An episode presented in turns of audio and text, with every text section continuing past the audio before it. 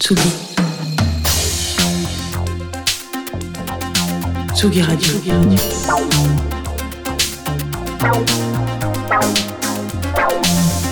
Ça part en fave.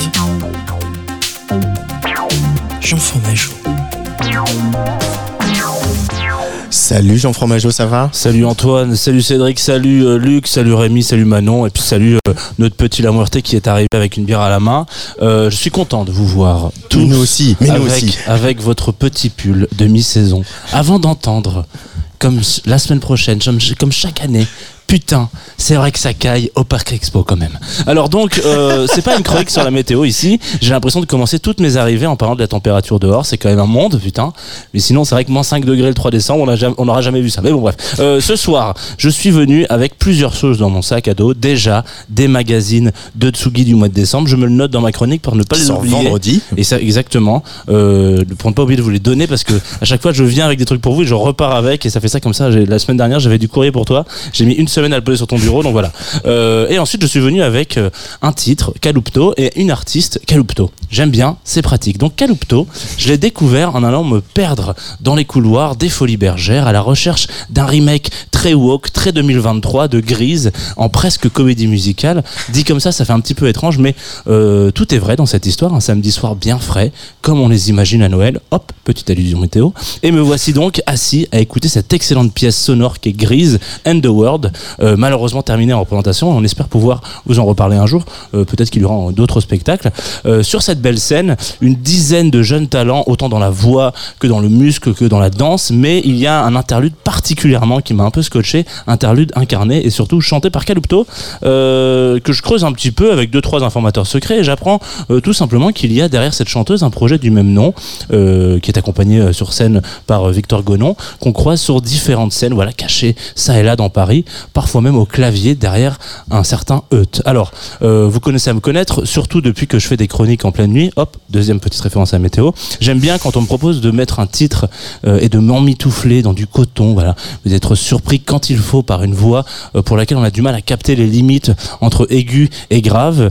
Et du coup, je pense qu'avant de partir dans le grand froid de Rennes, vous allez avoir besoin de ça. Qui s'écoute solo dans une voiture, à plusieurs, dans une cuisine à faire une tarte tatin ou je ne sais quoi, et euh, ou peut-être juste dans les faves de Tsugi Radio.